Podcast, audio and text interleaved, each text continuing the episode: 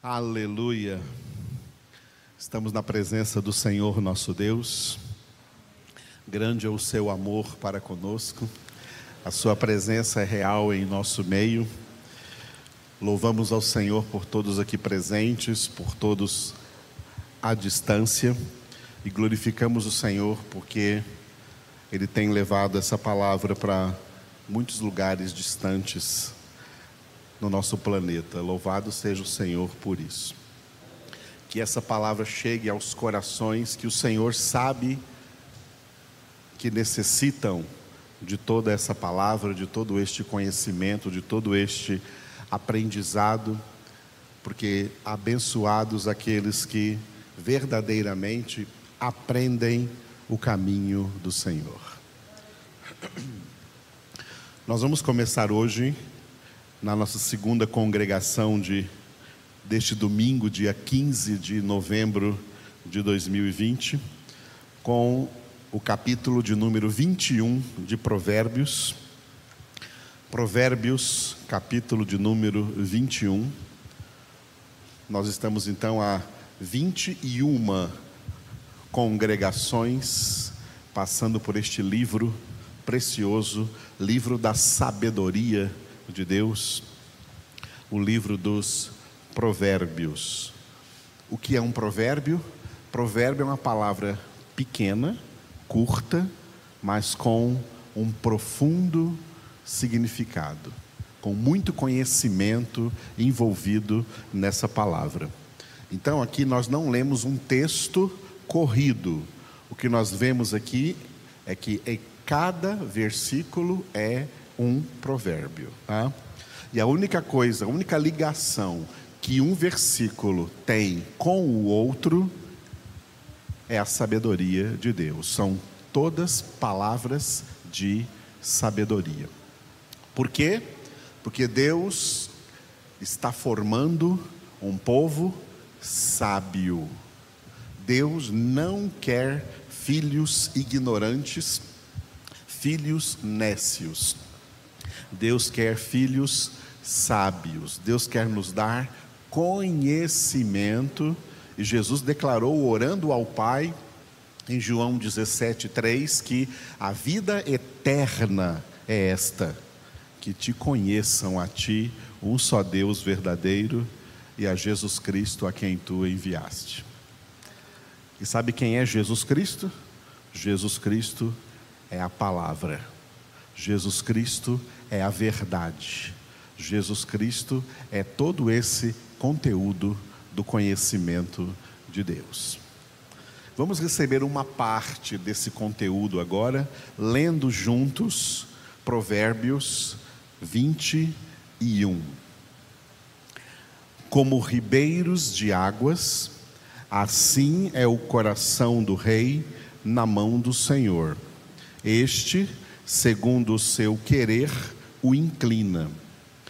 Todo caminho do homem é reto aos seus próprios olhos, mas o Senhor sonda os corações. Exercitar justiça e juízo é mais aceitável ao Senhor do que sacrifício. Olhar altivo e coração orgulhoso, a lâmpada dos perversos são pecado. Os planos do diligente tendem à abundância, mas a pressa excessiva à pobreza. Trabalhar por adquirir tesouro com língua falsa é vaidade e laço mortal. A violência dos perversos os arrebata, porque recusam praticar a justiça. Tortuoso é o caminho do homem carregado de culpa mas reto o proceder do honesto. Melhor é morar no canto do eirado do que junto com a mulher rixosa na mesma casa. A alma do perverso deseja o mal, nem o seu vizinho recebe dele compaixão. Quando o escarnecedor é castigado, o simples se torna sábio. E quando o sábio é instruído, recebe conhecimento. O justo considera a casa dos perversos e os arrasta para o mal. O que tapa o seu ouvi, o que tapa o ouvido ao clamor do pobre, também clamará e não será ouvido. O presente que se dá em segredo abate a ira, e a dádiva em sigilo uma forte indignação. Praticar a justiça é alegria para o justo, mas espanto para os que praticam a iniquidade. O homem que se desvia do caminho do entendimento, na congregação dos mortos repousará. Quem ama os prazeres empobrecerá. Quem ama o vinho e o azeite jamais enriquecerá. O perverso serve de resgate para o justo, e para os retos o pérfido. Melhor é morar numa terra deserta do que com a mulher rixosa e iracunda. Tesouro desejável é azeite, e azeite há na casa do sábio, mas o homem insensato os desperdiça. O que segue a justiça e a bondade achará a vida, a justiça e a honra. O sábio escala a cidade dos valentes e derriba a fortaleza em que ela confia. O que guarda a boca e a língua, guarda a sua alma das angústias. Quanto ao soberbo e presumido, zombador é seu nome procede com indignação e arrogância. O preguiçoso morre desejando, porque as suas mãos recusam trabalhar. O cobiçoso cobiça todo dia, mas o justo dá e nada retém. O sacrifício dos perversos já é abominação, quanto mais oferecendo-o com intenção maligna. A testemunha falsa perecerá, mas a auricular falará sem ser contestada. O homem perverso mostra dureza no rosto, mas o reto considera o seu caminho. Não há sabedoria, nem inteligência, nem mesmo conselho contra o Senhor. O cavalo prepara-se para o dia da batalha, mas a vitória vem do Senhor. Aleluia. Glória a Deus. Cada um desses 31 versículos dá, no mínimo, duas horas de pregação. Cada um desses 31 versículos. São 31 provérbios e palavras muito profundas. Mas eu vou falar de um só, antes de falar do que eu quero falar nessa noite aqui, pela iluminação do Espírito de Deus, eu quero só chamar a atenção do versículo 12, que você deve estar vendo aí na sua Bíblia, que a palavra justo, aí no versículo 12, está com letra maiúscula, ok? É isso mesmo? A palavra justo, porque esse justo aí é Deus não é o justificado. Tem dois justos na Bíblia: o justo, que é Deus, o justo, que é Jesus, e o justo, que é o justificado pelo sangue de Jesus. Nós somos justificados, porque um dos nomes da obra da salvação é justificação. Tá?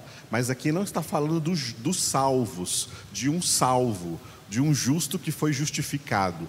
Aqui está falando do justo que é Deus e está falando uma coisa muito forte que o justo, ou seja, Deus, Deus que é justo, considera a casa dos perversos e os arrasta para o mal. Esse texto aqui deve ser interpretado junto com a oração também de Asaf no Salmo 73, no qual um dos versículos Asaf reconheceu, dizendo ao Senhor: Tu colocas os perversos em lugares escorregadios. Deus sabe de tudo isso. Nós passamos aqui por um provérbio em capítulos anteriores, dizendo assim que Deus fez todas as coisas para determinados fins, até o perverso para o dia da calamidade. Por isso que nós fomos tirados do caminho de perversão para o caminho de conversão. É aqui que nós achamos a misericórdia e a salvação de Deus. Aleluia. Outro curioso texto, mas magnífico, é o penúltimo, do versículo 30. Ó. Não há sabedoria, nem inteligência, nem mesmo conselho contra o Senhor. Vamos repetir? Não há sabedoria, nem inteligência, nem mesmo conselho contra o Senhor. Sabe o que significa isso? Deus é inatingível. O diabo pode fazer o que ele quiser, os demônios podem fazer o que eles quiserem contra Deus, os ímpios, os homens podem fazer o que eles quiserem contra Deus, não o atingem de forma alguma. Não há nada, nenhum plano humano ou diabólico que tenha poder de atingir a Deus e nem ao seu governo soberano sobre todo o universo, sobre todas as pessoas, sobre todas as coisas. O nosso Deus é soberano e está no controle absoluto de todas as coisas no universo, até de cada fio de cabelo da sua cabeça. Aleluia. Bom, mas o versículo que eu queria meditar com vocês mesmo é o 3 exercitar justiça e juízo é mais aceitável ao Senhor do que sacrifício. Vamos ler? Exercitar justiça e juízo é mais aceitável ao Senhor do que sacrifício. Acerca de exercitar justiça e juízo, vamos ver mais dois versículos aqui. Veja o 15 versículo 15, que vai nos ajudar a entender o 3. Versículo 15: Praticar a justiça é alegria para o justo, mas espanto para os que praticam a iniquidade. Repitam comigo. Praticar a justiça é alegria para o justo, mas espanto para os que praticam a iniquidade. Muito bem. Esse é mais um versículo que nos ajuda a entender o versículo 3, para onde nós vamos voltar agora mesmo. E tem mais um aí sobre praticar a justiça, é, versículo 21. 21. O que segue a justiça e a bondade achará a vida, a justiça e a honra. Vamos juntos? O que segue a justiça e a bondade, achará a vida, a justiça e a honra. Aleluia. Viu como esses três versículos falaram da justiça? Voltando então para o 3, e já na luz aí do 15 e do 21. Exercitar justiça e juízo. Vamos resumir essas duas palavras, justiça e juízo, Vamos resumir essas duas palavras em uma única palavra: santificação. A justiça de Deus é a santidade de Deus. Deus é justo porque Deus é santo. E a ordem de Deus para nós na Bíblia é sede santos como eu sou santo. Só que nós só conseguiremos ser santos, plenamente santos, no final, no ápice, no clímax deste processo de santificação que nós estamos agora. Duas palavras: santidade, santificação. Santidade é a meta que Deus nos deu ao nos alcançar pela graça com a obra da salvação. Nós somos salvos para ser santos. Santidade é a meta, está lá na frente, para nós alcançarmos. O meio pelo qual nós vamos alcançar é a santificação, que é citada em Hebreus 12, 14. Segui a paz com todos e a santificação, sem a qual ninguém verá o Senhor. Por isso, a salvação é para aquele que perseverar até o fim na sua santificação. Quando Jesus disse buscar em primeiro lugar o reino de Deus e a sua justiça, é buscar a santificação de Deus. Porque justiça e juízo? Porque aquele que se santificar será livre do juízo. Não entra em juízo. Passou da morte para a vida. Mas aquele que não se santificar, o juízo amargo e definitivo o aguarda. E horrível coisa é cair nas mãos do Todo-Poderoso. Por isso, né, este versículo 3 diz: exercitar justiça e juízo significa exercitar santificação. Como é importante que esse verbo exercitar. Quem frequenta a academia ou quem vai fazer algum esporte aí, no atletismo, sabe que não conseguirá grandes resultados se tiver enferrujado. Ele precisa começar fazendo exercícios. Comer, né, eu preciso de um personal trainer que vai indicando os exercícios que ele tem que fazer para chegar na meta que ele precisa chegar. E tem que se exercitar. Para você ficar bom em qualquer coisa que você faça, o que vai levar você a ficar bom nas coisas que você faz é o exercício diário, é a prática diária. Quanto mais você pratica, quanto mais você exercita, melhor será o seu desempenho. O seu desempenho aumenta o seu sucesso aumenta. Você consegue a partir do exercício.